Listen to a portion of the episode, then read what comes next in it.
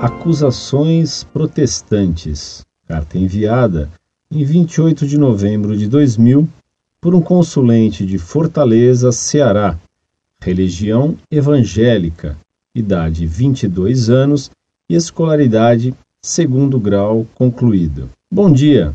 Um amigo meu católico me enviou o endereço desta página e ao entrar me deparei com o seu contexto, que é única e exclusivamente responder às acusações protestantes, que, a meu ver, não se trata de acusações, e sim argumentos, pois acusações devem ser feitas para alguém, que há pessoas que mereçam uma sentença para pagarem por seus atos, pois os seus argumentos são inteiramente sem sentido, baseando-se em versículos que não querem dizer totalmente o contrário.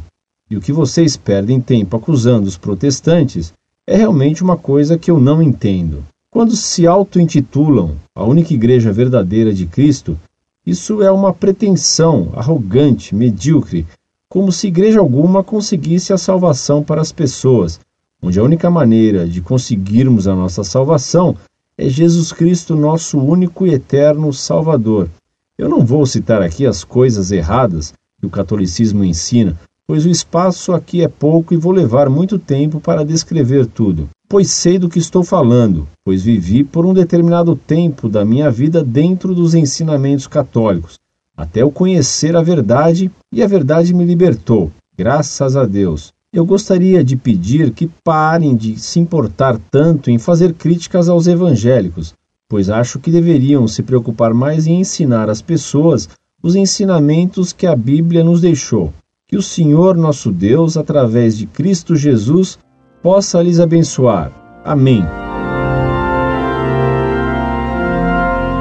Prezado Salve Maria. Lamento muitíssimo que você tenha abandonado a única Igreja de Cristo, que é a Igreja Católica Apostólica Romana, para seguir uma seita qualquer herética. Você se engana ao dizer que a finalidade do site Monfort é única e exclusivamente responder às acusações protestantes. Lê do engano. Nossa finalidade é defender a Igreja Católica contra todos os ataques de seus inimigos. É claro que um desses inimigos é a heresia protestante. Se somos obrigados a responder a ataques, muitas vezes bem ignorantes, proveniente de protestantes de todos os naipes e de todos os venenos, isso não significa que temos como fim exclusivo responder a delírios decorrentes de uma leitura mal digerida da Bíblia. Em sua carta, por exemplo, você nos acusa de interpretar mal os versículos da Sagrada Escritura.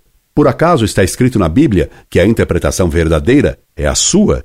Digno cidadão de Fortaleza, Ceará? É claro que também não está escrito na Bíblia que a interpretação verdadeira é a de Orlando Fedeli. O que nela está escrito, e que devemos crer, é que foi a Pedro que Cristo deu as chaves para ligar e desligar. Por isso, Orlando Fedeli e você, como todos os demais homens, são obrigados a seguir o que Pedro e seus sucessores, os papas, interpretam da Escritura. Aceitar Cristo como único Salvador nosso exige aceitar o que ele ensinou e determinou, que Pedro, e seus sucessores foram colocados como chefes na sua única igreja. Mateus capítulo 16, versículos de 16 a 19. Portanto, fora da igreja fundada por Cristo, não há salvação. Não se esqueça que a Bíblia diz que a ciência do insensato é feita de palavras mal digeridas. Eclesiástico, capítulo 21, versículo 21. Aconselho-o a ser mais prudente, desconfiando da interpretação própria e obedecendo ao Papa que é o representante de Cristo na Terra. Incorde Jesus Semper, Orlando Fedeli.